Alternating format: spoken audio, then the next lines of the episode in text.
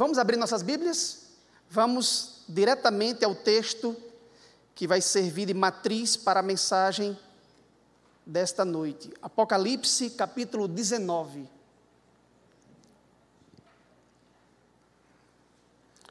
Apocalipse, capítulo 19.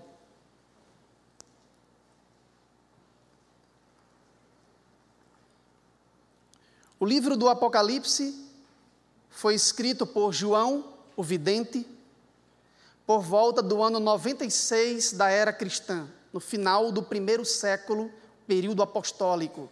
Ele, que provavelmente foi o último dos apóstolos de Jesus Cristo, foi também o escritor do último livro do cânon sagrado.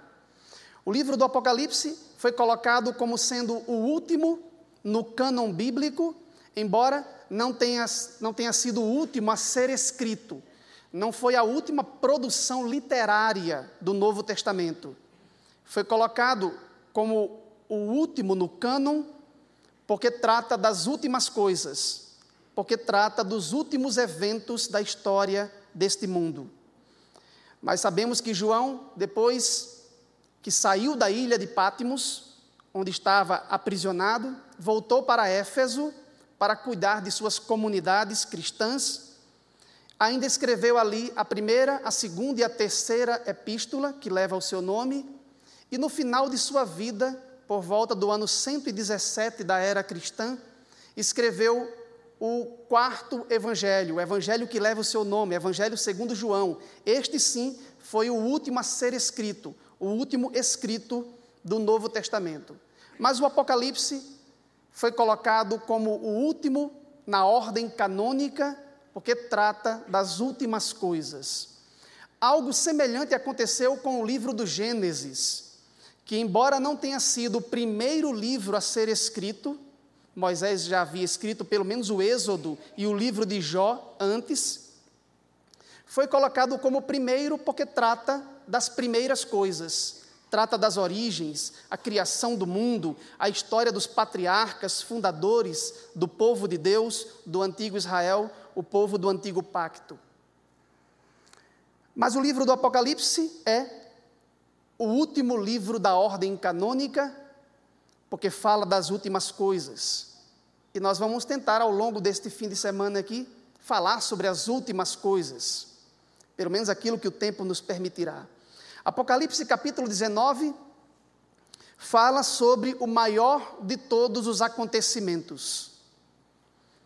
O capítulo 19 do livro fala sobre a segunda vinda de Cristo, fala sobre o segundo advento.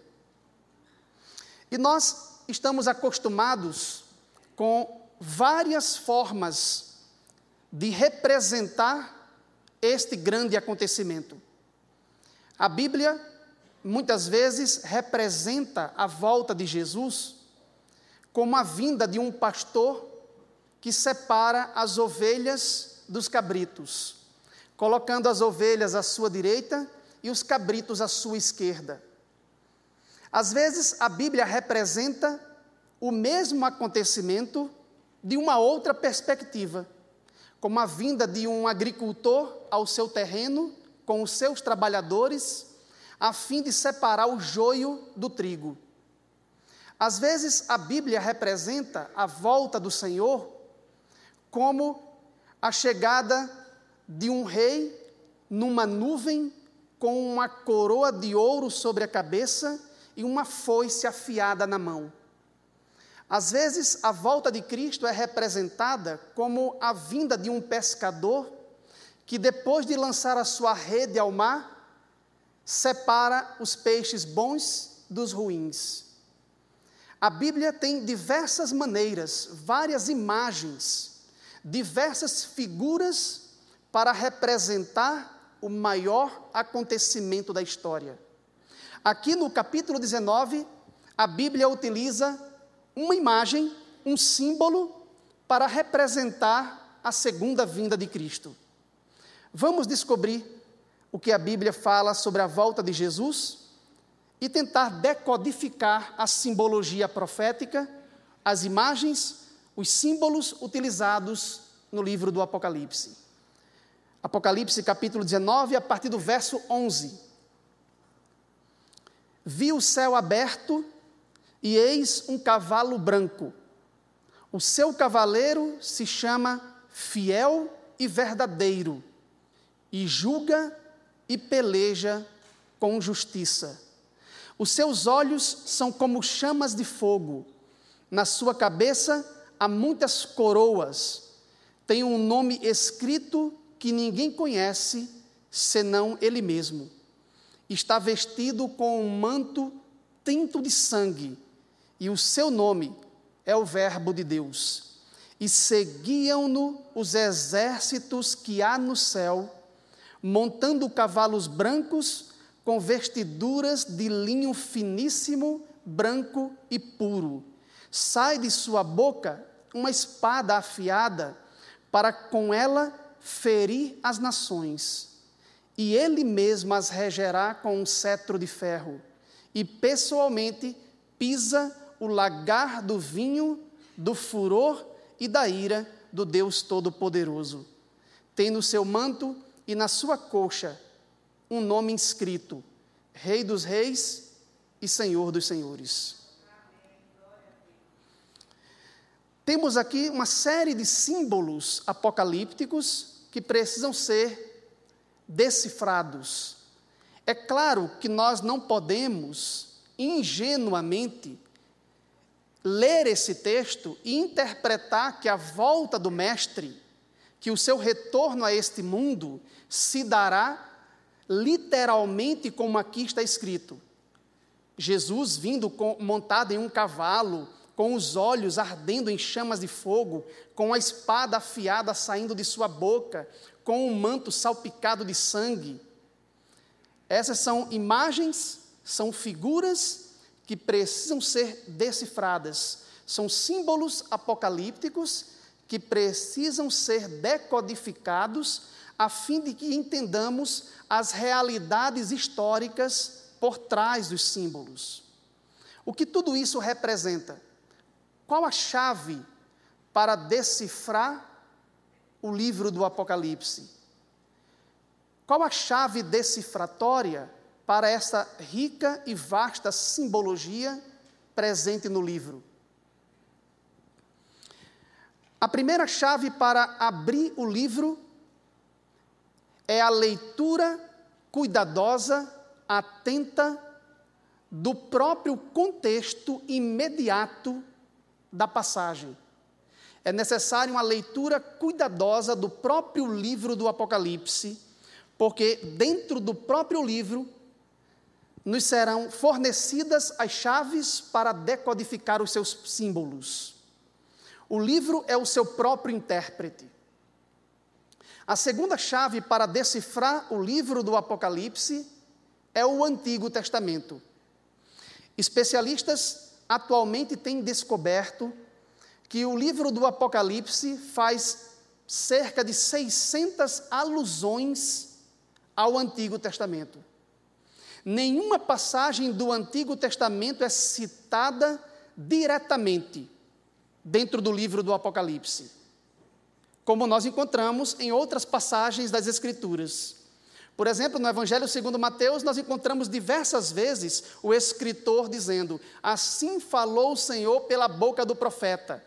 Assim disse o Senhor por boca de Isaías. Assim disse o Senhor pela boca de Jeremias. E cita o texto do Antigo Testamento. Verbatim, cita o texto diretamente. Mas aqui no último livro, este fenômeno não acontece. João, o vidente, nunca cita o Antigo Testamento diretamente, mas os ecos, as alusões, as citações indiretas estão presentes em todo o livro. Cerca de 600 alusões ao Antigo Testamento.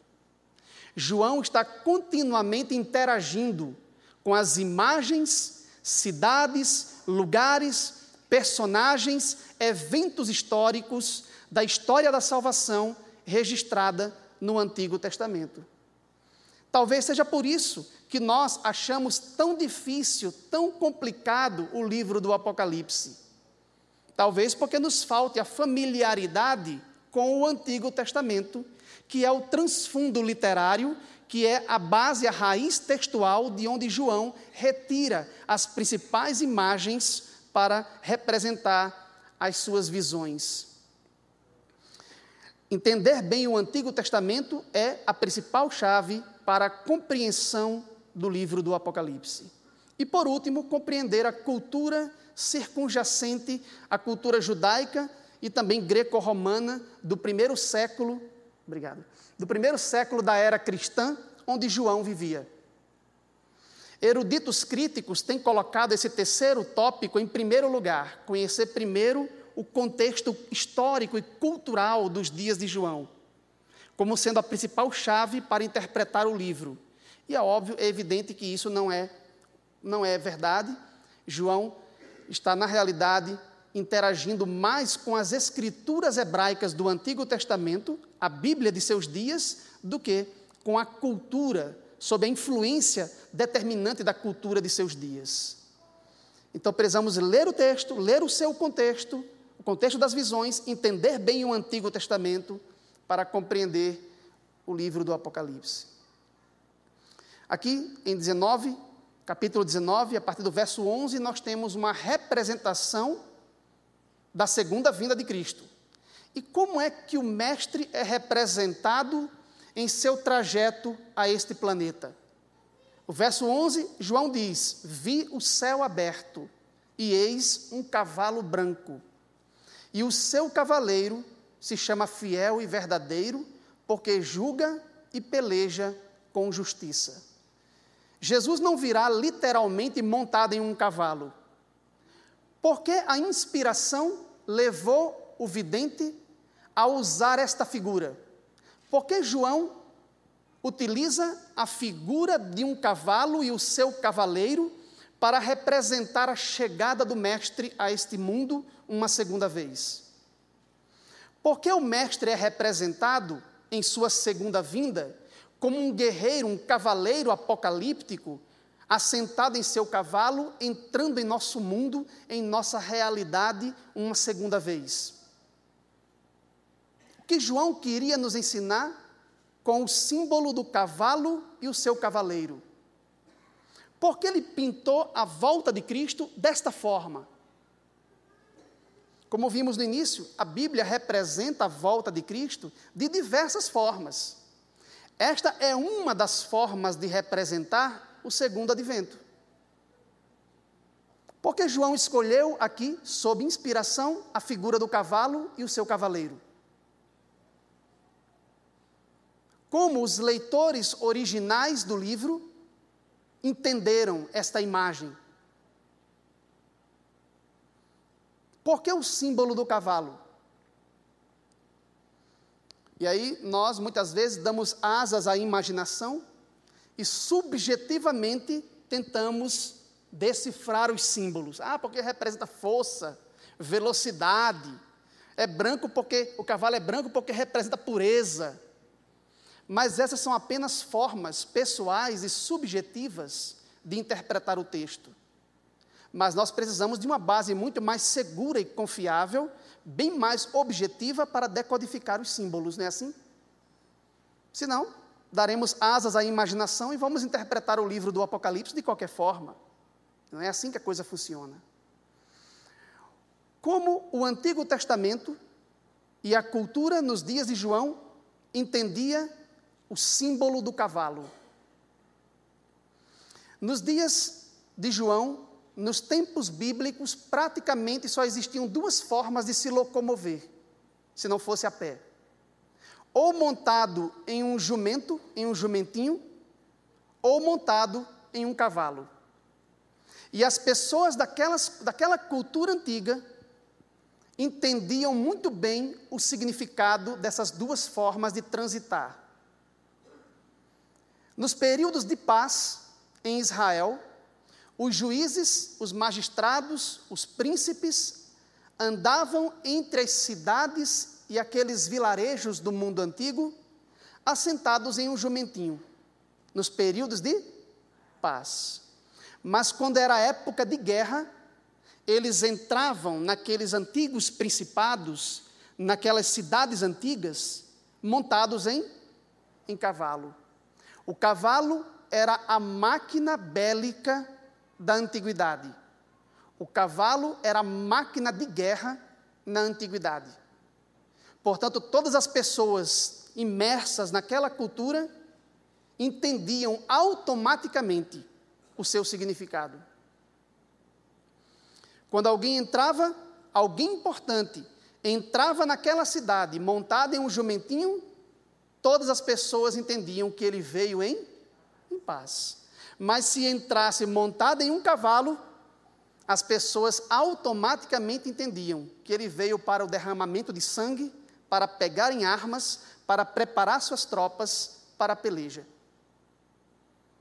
Quando Jesus veio a primeira vez, irmãos, ele entrou triunfantemente em Jerusalém, na última semana de seu ministério público, montado em um jumentinho.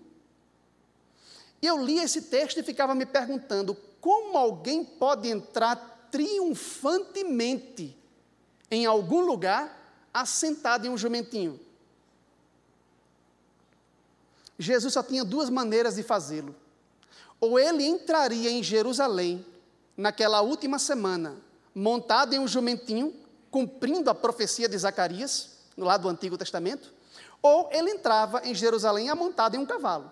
Sim ou não? Como é que as pessoas de Jerusalém esperavam a chegada do seu Messias? Eles aguardavam Jesus entrando em Jerusalém, sentado em um jumentinho ou em um cavalo? a imagem de Messias que Israel tinha naquele tempo era de um Messias davídico, no sentido político-militar. Eles aguardavam a chegada de um guerreiro que derrubaria o Império Romano, era o país estrangeiro, e libertaria a Judéia, o povo de Deus, pela força das armas.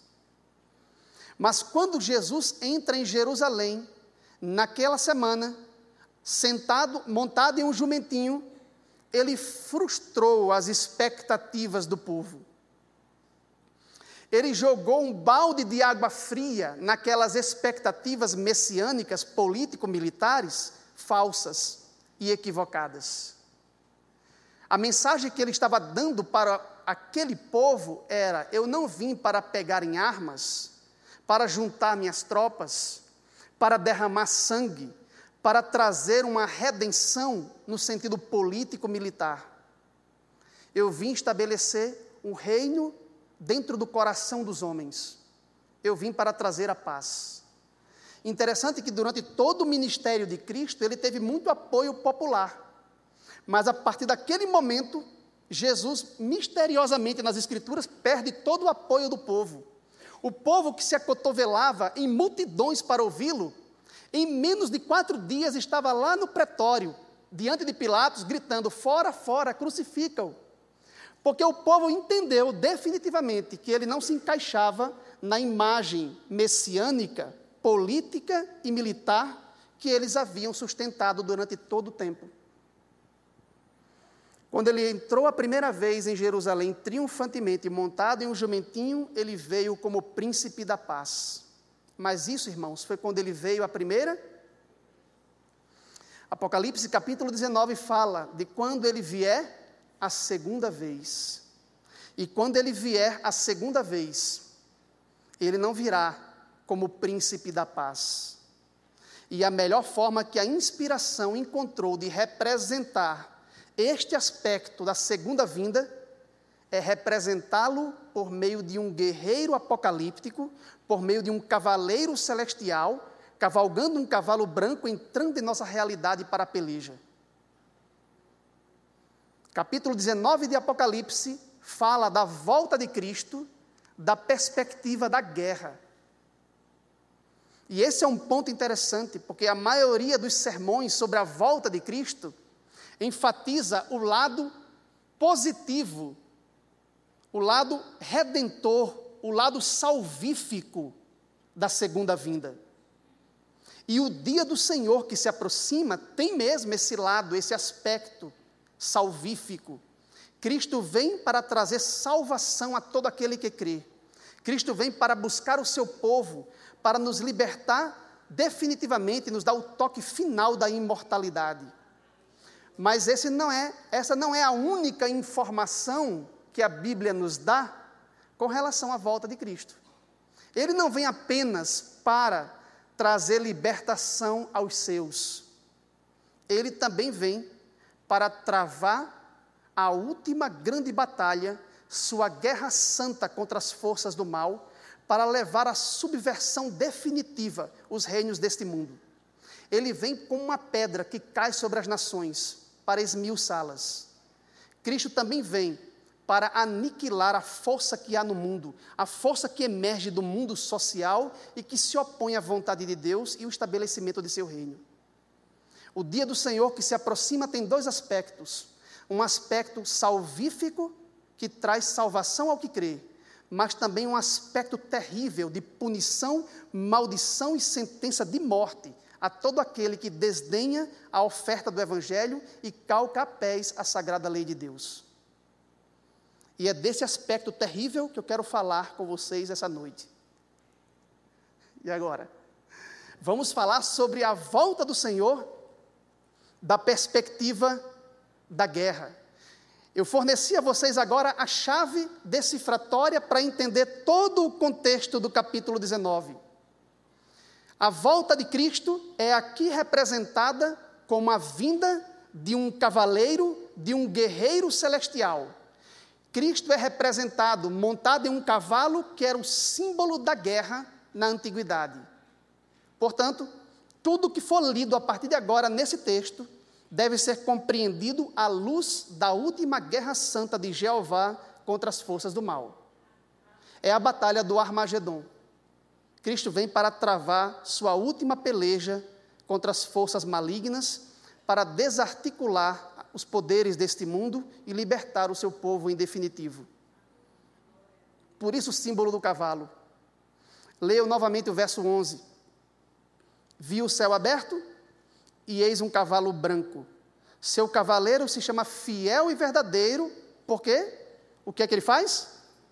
Julga que palavra é essa? Peleja? O que significa peleja?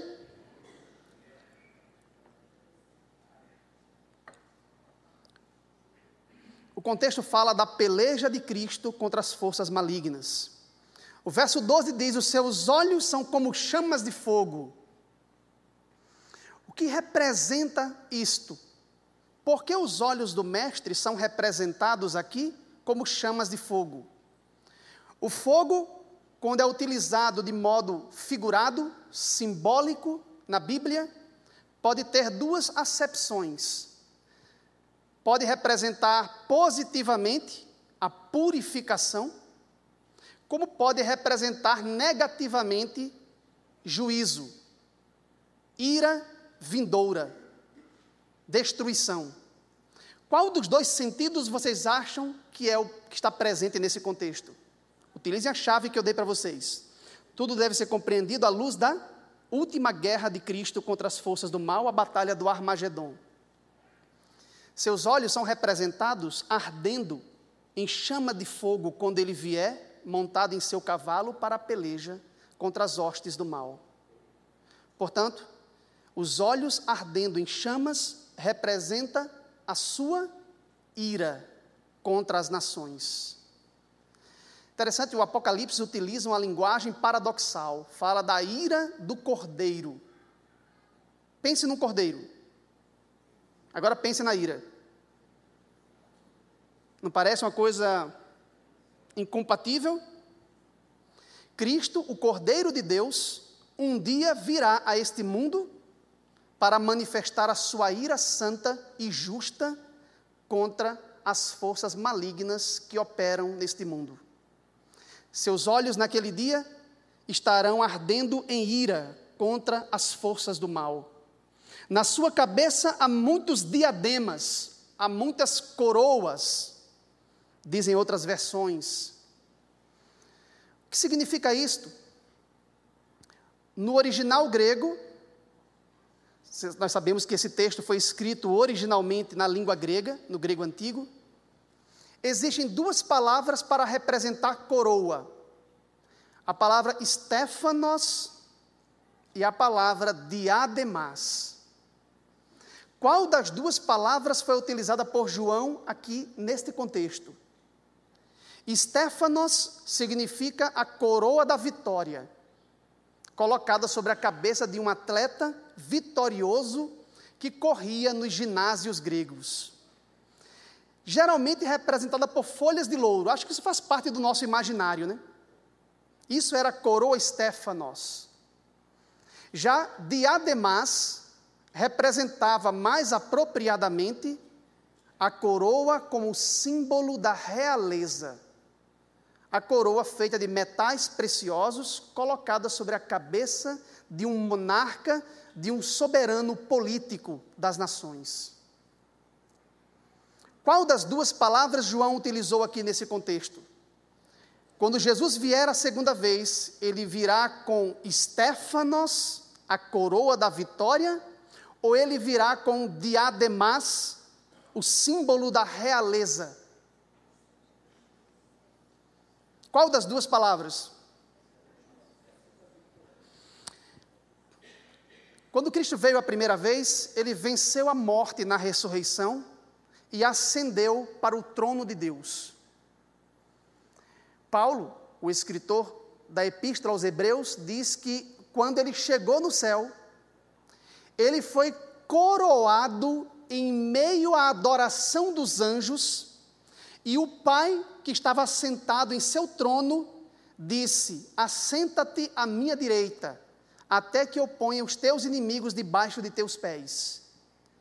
Ou seja, quando Cristo chegou no céu, após a sua vitória sobre a morte na ressurreição, ele foi entronizado e coroado em meio à adoração dos anjos. A palavra usada por Paulo ali é Stefanos.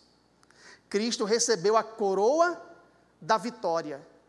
Os anjos nos céus aguardavam sua chegada, como se aguarda com fremente expectativa a chegada de um atleta vitorioso que correu e venceu.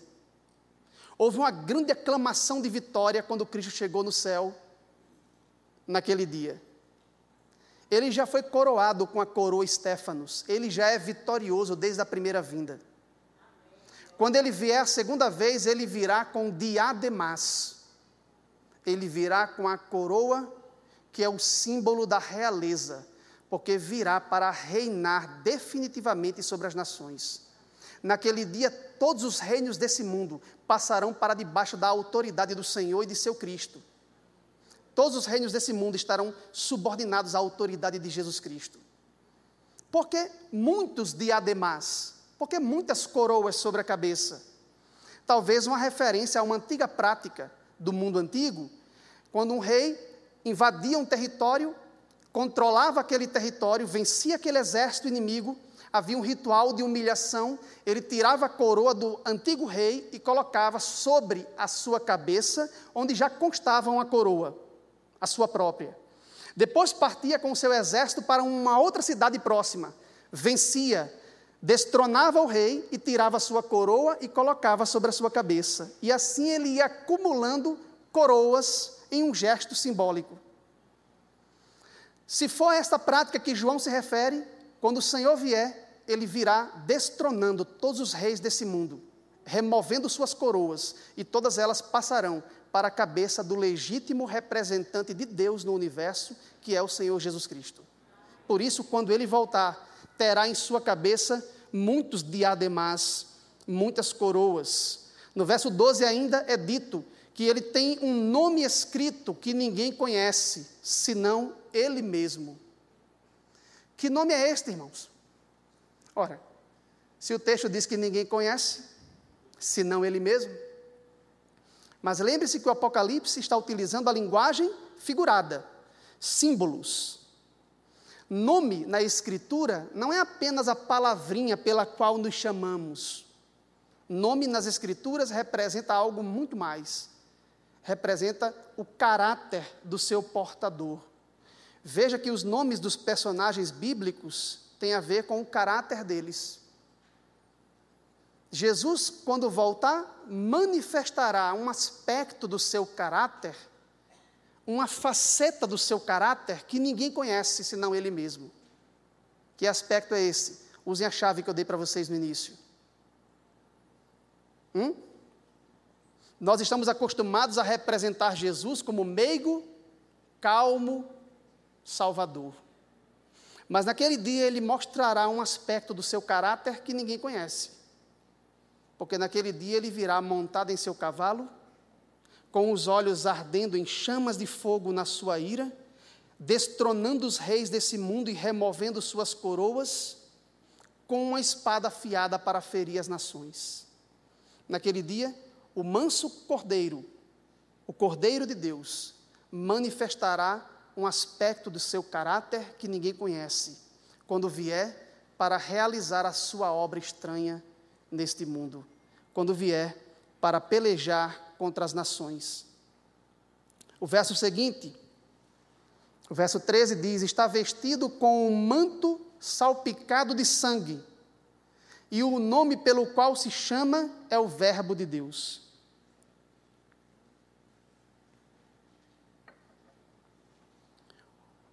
o seu manto estará tinto de sangue.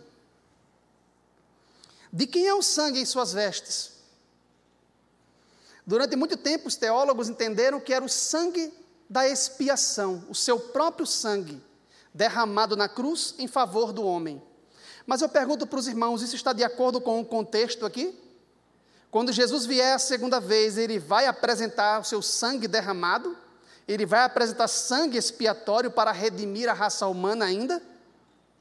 De quem é então o sangue em suas vestes? Alguns grupos de teólogos entenderam que era o sangue dos mártires, aqueles que deram a vida pela causa do Evangelho e que naquele dia ressuscitarão. Isso faz parte do contexto aqui? Não. De quem é então o sangue nas vestes? Por mais desagradável que seja a imagem, de quem é o sangue nas vestes? Hã? Lembra que eu falei para vocês no início que João está utilizando imagens retiradas do Antigo Testamento? Esta é uma imagem tirada do Antigo Testamento. Veja comigo diretamente a imagem que João tomou por empréstimo. Isaías, capítulo 63, sem perder o Apocalipse. Isaías, capítulo 63. O capítulo 63 de Isaías fala sobre juízo. Fala que Deus iria derramar juízos destruidores sobre a cidade ímpia de Edom. A cidade de Edom, na antiguidade, havia ultrapassado os limites da paciência divina e Deus estava prestes a determinar seu justo juízo sobre essa cidade mal. E como isso foi representado? Isaías 63, a partir do verso 1, o profeta, o profeta pergunta: Quem é este que vem de Edom com vestes de vivas cores, que é glorioso em sua vestidura e que marcha na plenitude de sua força? A resposta de Deus: Sou eu que falo em justiça, poderoso para salvar. O profeta volta a perguntar: Por que está vermelho o traje e as tuas vestes como as daqueles que pisam uvas no lagar? Os irmãos sabem o que era o lagar na antiguidade? Grande tanque, né? Em que eles jogavam as uvas para serem pisadas, para a produção do vinho. E como ficavam as vestes daquelas pessoas que pisavam as uvas? Salpicadas, manchadas com o sangue das uvas, não é isso? Deus está representando aqui a cidade ímpia de Edom como um grande lagar. E ele estava indo até Edom para esmagar aquelas uvas por causa de suas iniquidades. A resposta dele vem no verso 3: Eu sozinho pisei o lagar dos povos, e nenhum homem se achava comigo. Pisei as uvas na minha ira, no meu furor as esmaguei, e o seu sangue me salpicou as vestes, e me manchou todo o traje, porque o dia da vingança estava em meu coração, e o ano dos meus remidos é agora chegado. O que João está fazendo em Apocalipse é tomar por empréstimo essa figura de um juízo local sobre Edom e está ampliando para a escala cósmica. Quando o Senhor voltar na segunda vinda, a terra inteira será o grande lagar da ira de Deus. E como ficará as vestes do mestre naquele dia, quando ele vier para esmagar debaixo de seus pés as uvas maduras para a perdição? Voltemos ao texto do Apocalipse. Apocalipse 19, verso 13. Está vestido com um manto salpicado de sangue, o sangue dos seus inimigos, evidentemente. E o seu nome é o Verbo de Deus. Ele é a palavra de Deus. Ele não entrará em uma luta corporal e direta contra os ímpios, contra as nações. Claro que não, isso é apenas um símbolo utilizado aqui. Ele apenas declarará a sentença. Ele é o Verbo, a palavra de Deus. Ao declarar a sentença, o ímpio não resistirá em sua presença. Amém? Verso 14: E seguiam-no os exércitos que há no céu. Percebam a linguagem da guerra permeando todo o contexto. Quem o seguia? os exércitos que há no céu. Quem são? Miríades e miríades, milhares e milhares de anjos guerreiros acompanharão o Senhor em seu trajeto a este mundo. Haverá um exército de ímpios congregados, forças arregimentadas sobre a terra, mas haverá também um exército celeste que descerá sobre as nuvens, em labaredas de fogo, para aniquilar as forças do mal e trazer a libertação definitiva ao seu povo que está cativo neste mundo. Seguiam-no os exércitos que há no céu, montando cavalos brancos com vestiduras de linho finíssimo, branco e puro. Verso 15, um dos mais importantes para nós agora. Sai da sua boca uma espada afiada. Para quê? Para que serve? para com ela ferir as nações, e ele mesmo as regerá com um cetro de ferro, e pessoalmente pisará o lagar do vinho, do furor e da ira do Deus Todo-Poderoso. Três linguagens, três imagens de destruição são utilizadas aqui: espada para ferir, cetro de ferro para reger e pés para esmagar. Da sua boca sai uma espada afiada para com ela ferir as nações. Não é isso que diz o texto? E ele mesmo as regerá com um cetro de ferro, e ele mesmo as pisará no lagar do vinho da ira do furor do Deus Todo-Poderoso, no grande dia do Deus Todo-Poderoso. Três elementos, três imagens de destruição aparecem nesse verso. E eu quero enfatizar este ponto porque praticamente a escatologia adventista, a nossa teologia nesse ponto está isolada, que a maioria do mundo evangélico acredita que quando o Senhor vier, ele não vai destruir as nações, ele vai ainda governar sobre as nações. E os adventistas afirmam que quando o Senhor vier para libertar o seu povo, ele vai destruir os ímpios. E esse texto diz que ele virá com uma espada afiada saindo de sua boca, para com ela ferir as nações. Claro que a espada aqui representa a palavra, não a Bíblia, a palavra escrita, mas a palavra articulada. É a espada que sai de sua boca que vai ferir as nações. É quando ele articular a sentença sobre as nações ímpias. E logo abaixo o texto diz que ele vai esmagá-las debaixo de seus pés, como se esmaga uvas no lagar. Mas alguns teólogos evangélicos se apegam à frase do meio, que diz que ele as regerá com um cetro de ferro. E aí eles dizem: como é que vocês, adventistas, afirmam que os ímpios serão todos destruídos, mortos na segunda vinda, Se aqui diz que ele virá para reger as nações com um cetro de ferro.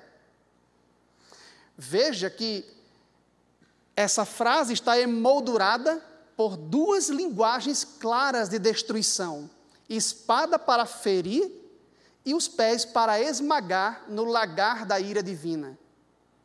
O que simboliza então essa expressão no centro do verso 15, que diz que ele vai reger as nações com um cetro de ferro?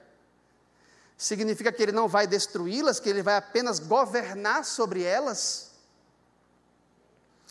Esquecem que esta imagem foi tirada também do Antigo Testamento. Foi tirada do Salmo 2.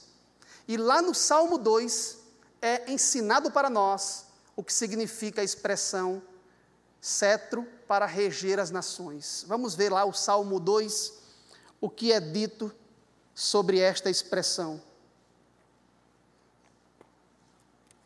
Salmo 2, conhecido como um salmo messiânico, um salmo davídico. No verso 9, vou pegar do verso 8, em que Deus faz uma promessa a Davi. Deus diz para Davi: Pede-me e eu te darei as nações por herança e as extremidades da terra por tua possessão. Com vara de ferro as regerás o que significa isso? Veja o que diz abaixo. E as despedaçarás como um vaso de oleiro. Entenderam agora? Se vocês lerem todo o Salmo 2, vocês irão entender a circunstância ali. A circunstância instável no tocante ao trono de Davi. As nações circunvizinhas estavam se rebelando em atitude de sedição contra o governo de Davi.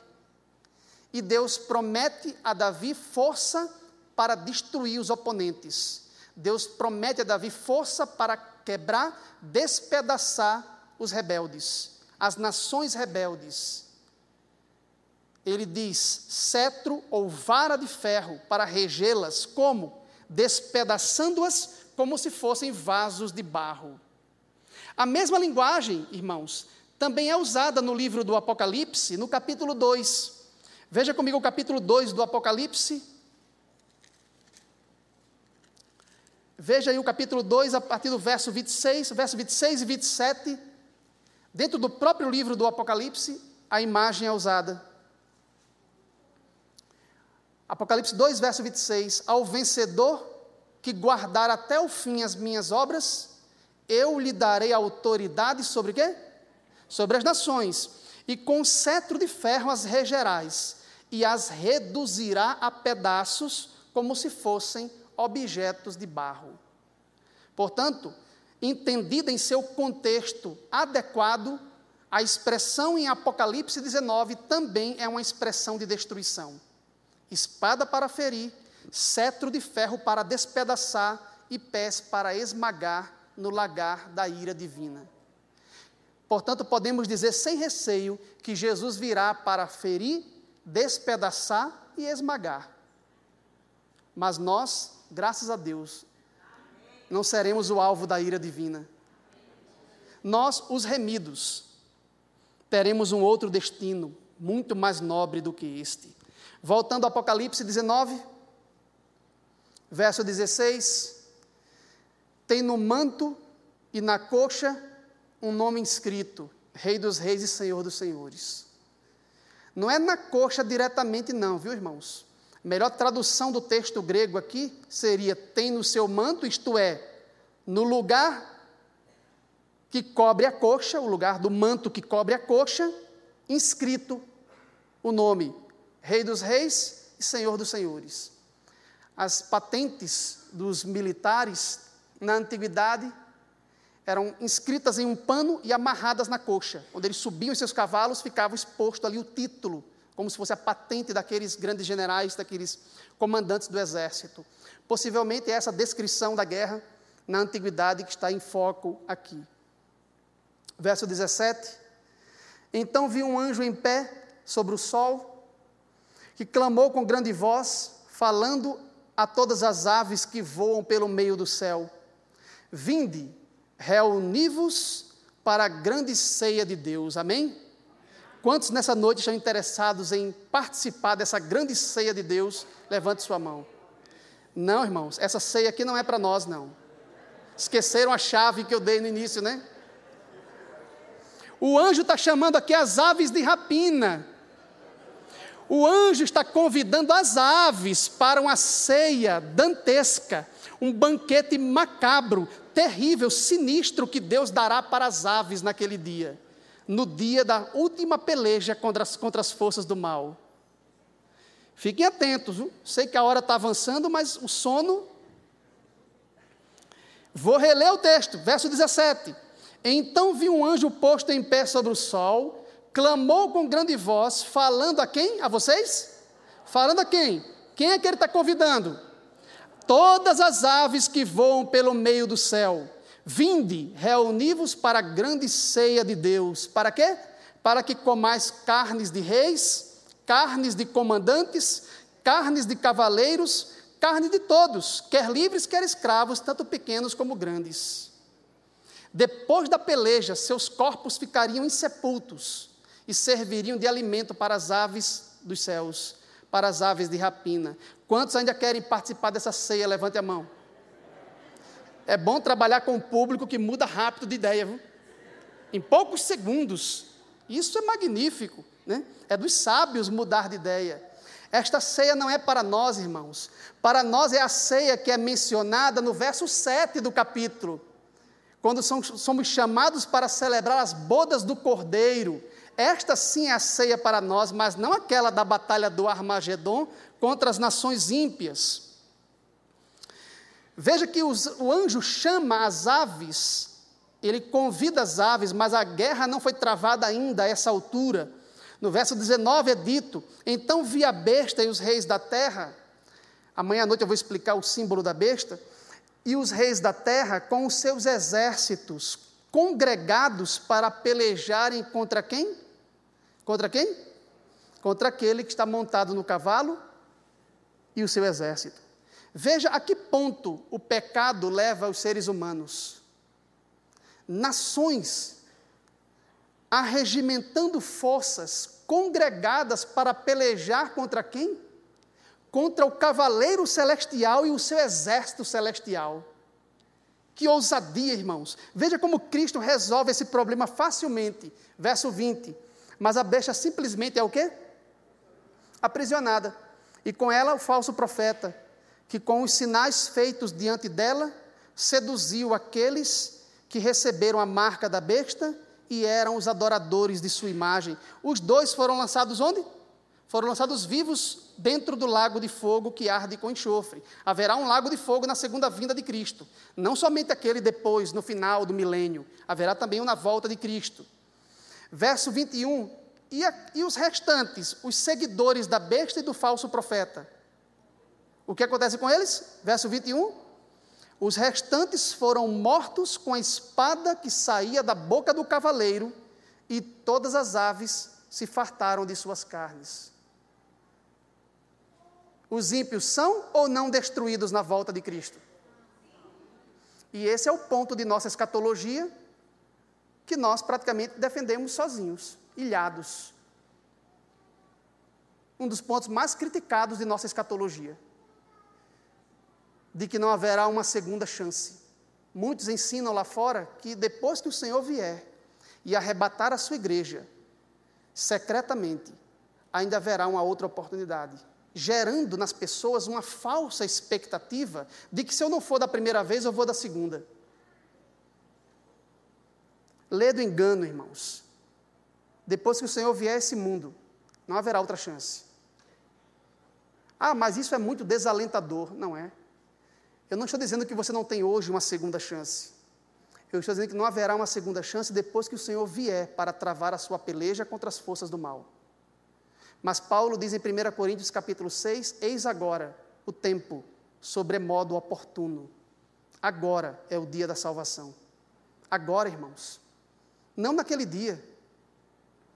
Naquele dia só existirão dois grupos: os que sofrerão penalidade de eterna destruição, como descrito aqui, e aqueles que estarão do outro lado dizendo: Este é o nosso Deus a quem aguardávamos, e ele nos salvará. E para provar definitivamente que isso ocorre, para inaugurar o milênio, é só vocês continuarem a leitura entrando pelo capítulo 20. Essa divisão de capítulos não foi feita por João, mas se vocês continuarem, depois que os ímpios são destruídos na segunda vinda, Satanás é acorrentado por mil anos. E começa então o reino milenar de Cristo com os santos. Nós, adventistas, somos pré-milenistas porque acreditamos que Cristo vem antes do milênio para inaugurá-lo. Mas existe um setor significativo do mundo evangélico, do mundo protestante, que é pós-milenista. Crê que primeiro virá o milênio, Jesus virá depois. Existem também os amilenistas, que sequer acreditam na existência de um milênio, mil anos literais, como aqui apresentado. A leitura atenta desse capítulo 19 e o início do capítulo 20 demonstra claramente como nós, adventistas, entendemos os eventos futuros, especificamente aqueles que estão conectados à segunda vinda de Cristo. O Senhor voltará um dia. Em breve, o Senhor voltará. Nós somos adventistas porque aguardamos o segundo advento. Nós amamos a sua vinda. Nós aguardamos com fremente expectativa o seu retorno a este mundo. E em breve, muito em breve, todo olho há de ver. O grande manto da realidade se rasgará de alto a baixo, e o Senhor, pela segunda vez, entrará em nossa realidade em labaredas de fogo sobre a nuvem, marchando triunfantemente como um vencedor. Na cabeça não haverá mais uma coroa de espinhos a desfigurar a sagrada fronte, mas uma coroa de honra e glória ornamentando a santa cabeça. Na mão, uma trombeta para chamar os mortos da tumba fria para a vida eterna. De que lado nós estaremos naquele dia? Nessa noite nós enfatizamos o aspecto negativo da segunda vinda. Amanhã e depois vamos enfatizar os aspectos positivos. O que a segunda vinda trará para os santos, para nós, naquele dia. Mas a mensagem de juízo está nas Escrituras. Nós não podemos pregar apenas um lado daquele grande acontecimento. Nós precisamos compreender todas as implicações daquele grande dia. E nós estamos nos preparando para aquele grande dia. Que o Senhor nos prepare com toda a armadura de Deus, para quando for deflagrada a última grande batalha, possamos estar firmes, inabaláveis, fazendo um juramento de fidelidade lealdade eterna ao Cordeiro de Deus. Em breve, muito em breve, a voz de Deus rasgará a atmosfera e o Senhor dirá para o seu povo, todos de pé, para a batalha final. E nós queremos estar prontos naquele dia. Dias maus virão, é verdade. Busque refúgio enquanto se pode achar. Invoque o seu nome enquanto está perto. Porque naquele dia, quem invocar o nome do Senhor será salvo. Amém. Fiquemos em pé para uma oração final.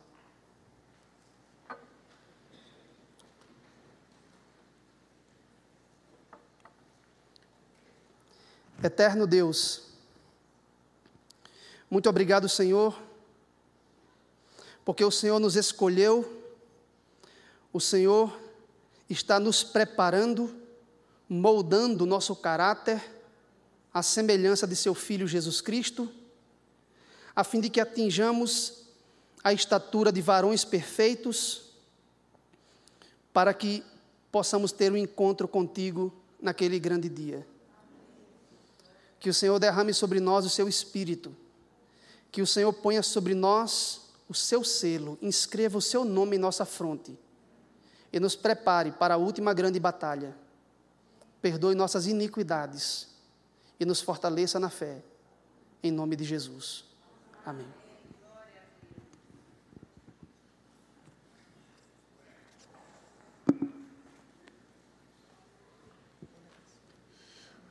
Nós queremos agradecer a presença de todos.